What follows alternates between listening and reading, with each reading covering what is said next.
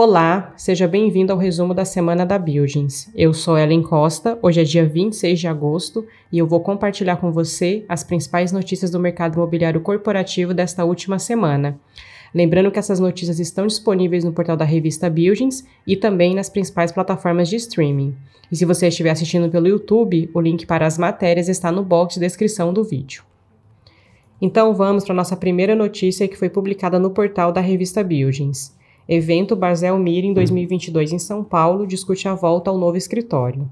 Foi realizado na última quarta-feira, dia 24, na parte da manhã, no edifício Pinheiros 1, em São Paulo, o evento Barzel Meetings. O encontro presencial estava de casa cheia e trouxe como tema a volta ao bom e novo escritório. A mesa de discussão foi composta por Nersin Sarfati, sócio fundador da Barzel Properties, Clarice Ectiveri, sócia fundadora da EREA ELD, Fernando Diziacas, sócio-diretor da Buildings, e Fernanda Consorte, economista-chefe do Banco Orinvest. A mediação ficou a cargo de Bruno Turaça, portfólio asset diretor também da Barzel. Quase 30 meses após o início da pandemia, que fez as empresas mudarem sua dinâmica de trabalho e os funcionários migrarem para suas casas, como será de fato a retomada dos escritórios neste momento pós-pandemia? A proposta é um novo normal muito diferente do que esperávamos lá atrás ou mais parecido com o velho normal que já conhecíamos. No evento Barzel Meetings, realizado em setembro de 2021, os convidados usaram máscaras e mantiveram o distanciamento social. Os números naquele momento eram preocupantes. Agora, em agosto deste ano, o Brasil tem 78,2% da população vacinada contra a Covid-19. Desde que as medidas de distanciamento social foram flexibilizadas, Vimos o movimento de novo normal voltar aos escritórios. Com isso, nos últimos meses, os colaboradores voltaram às atividades presenciais. Na primeira fala de Fernando Diziacas, foi traçado um panorama do cenário pré e agora pós-pandêmico. Segundo ele, abre aspas, como já trouxemos em conteúdos recentes, o mercado imobiliário sofreu menos do que a gente viu nas notícias.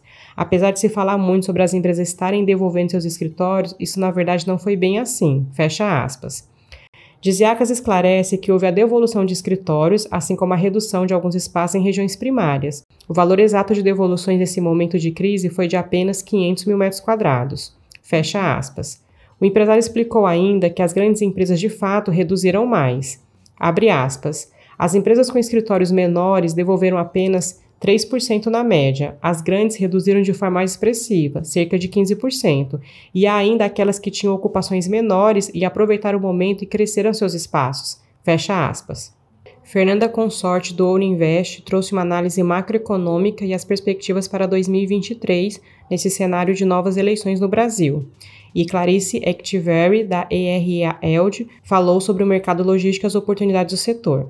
Para conferir a matéria na íntegra, acesse o portal da revista Buildings.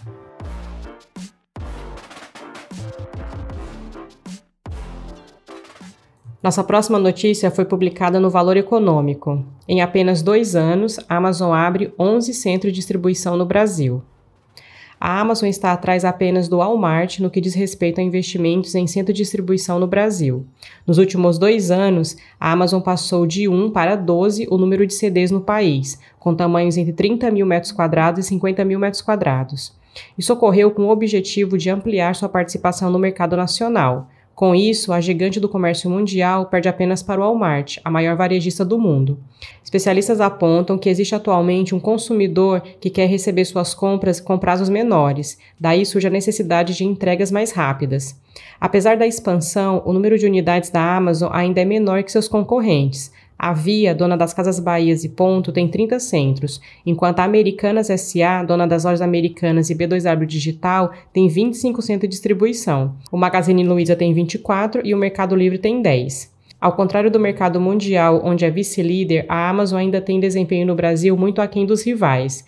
Vale destacar que muitos varejistas também apostam no modelo cross-docking, que é uma espécie de galpão menor para redirecionamento de entregas dentro da própria rede ou ainda no uso de lojas físicas como mini hubs de distribuição, não apenas de produtos próprios, primeiro P no jargão do setor, mas também de terceiros, conhecidos como sailors no chamado 3P, que é o caso do Magazine Luiza. Embora tenha chegado em 2012, inicialmente vendendo apenas livros digitais e o Kindle, o leitor digital, a ampliação da oferta de produtos e categorias foi gradual. Os livros físicos começaram a ser vendidos em 2014, depois vieram os itens em parceria com terceiros, os sellers, e só em 2019 passou a adquirir produtos para revender e vender dispositivos como a assinatura virtual Alexa. Atualmente a Amazon tem uma variedade de 50 milhões de produtos à disposição dos clientes em 30 categorias.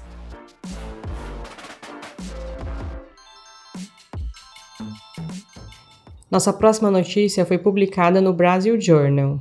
Com o fim do ciclo de alta da Selic, é hora de comprar shoppings, diz JP Morgan. O ciclo de alta da Selic está finalmente chegando ao fim e um dos grandes beneficiários serão os shoppings. Cada vez mais os investidores vão começar a colocar no preço dessas ações a expectativa de queda da Selic, um ciclo que deverá iniciar no segundo trimestre de 2023 escreveram os analistas Marcelo Mota e Jonathan Croutas, do JP Morgan. O JP espera a Selic a 11,75% no fim do ano que vem, em comparação aos atuais 13,75%. A Selic menor beneficia o setor de duas maneiras. Primeiro, na reavaliação dos múltiplos. Assumindo que o juro real volte ao nível de janeiro de 2020, o setor poderá voltar a negociar a 22 vezes P/FFO, o preço da ação em relação ao fluxo de caixa operacional, de 12 meses à frente, o que implica um upside de 75% em relação ao múltiplo atual, que é de 12,5 vezes. Além disso, o juro menor poderá aumentar o fluxo de caixa operacional de 2023 em 1,5% a 3%, para cada mudança de 50 pontos base na taxa. Os analistas do JP fizeram um estudo que mostra que as ações de shoppings normalmente superam o Ibovespa após o fim de um ciclo de alta da Selic. Considerando que o cenário econômico atual é semelhante ao ciclo de 2016, quando a Selic atingiu um platô antes de começar a cair, é melhor começar a montar posições no setor agora para os próximos 12 e 18 meses, escreveram os analistas. Segundo o estudo, durante o ciclo de 2016, investidores que compraram ações do setor após a última alta da taxa tiveram um retorno de 13 pontos percentuais acima do Ibovespa nos 12 meses seguintes. Já quem comprou ações após o primeiro corte da Selic superou o Ibovespa em dois pontos.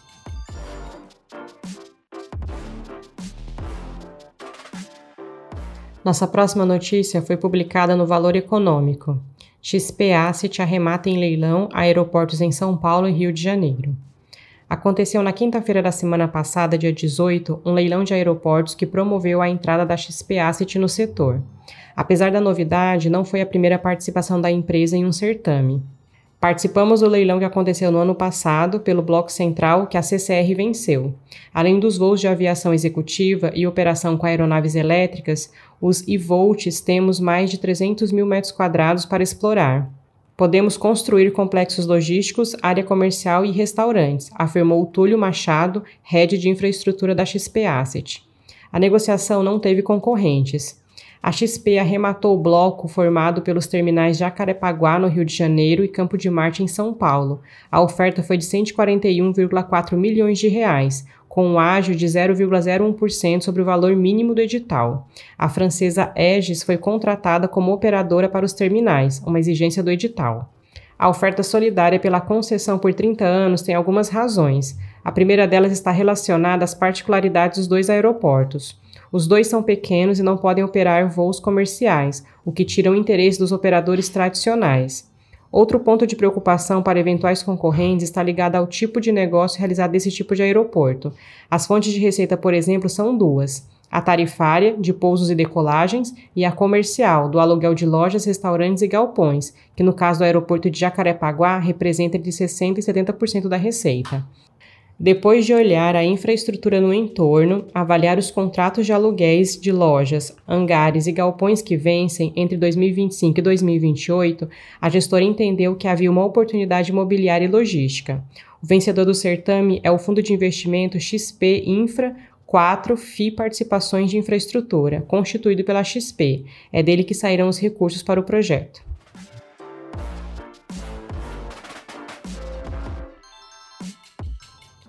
Nossa próxima notícia foi publicada no Valor Invest. O que esperar dos fundos de tijolo com a mudança de cenário de inflação e dos juros? Embora o histórico de fundos de papel reforce a boa atuação do setor nos últimos anos, a virada de jogo na dinâmica de juros e inflação abre uma janela de oportunidades dentro da categoria de fundos imobiliários.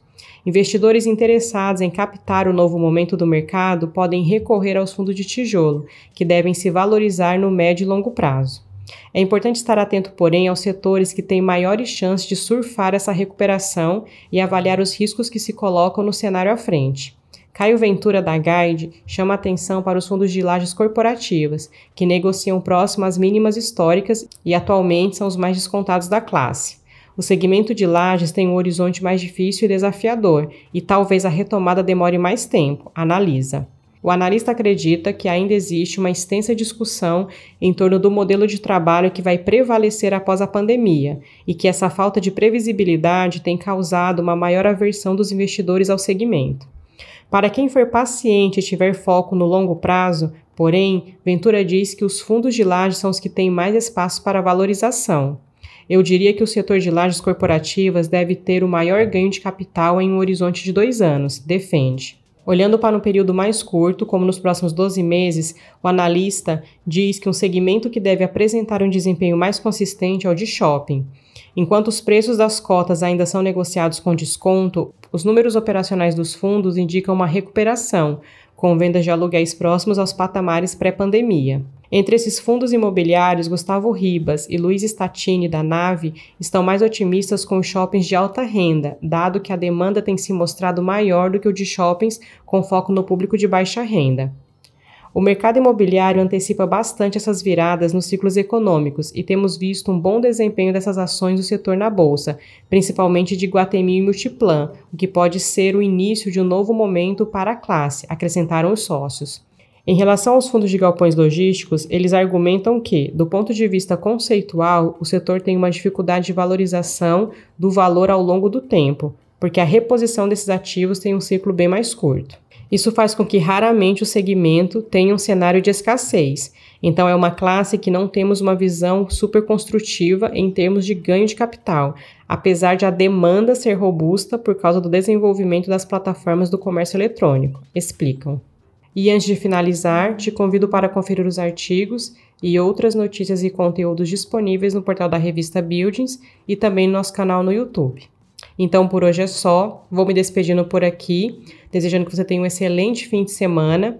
Nós agradecemos por você nos acompanhar, já são 90 episódios do resumo da semana e eu espero então te ver na próxima sexta-feira. Um abraço e até lá!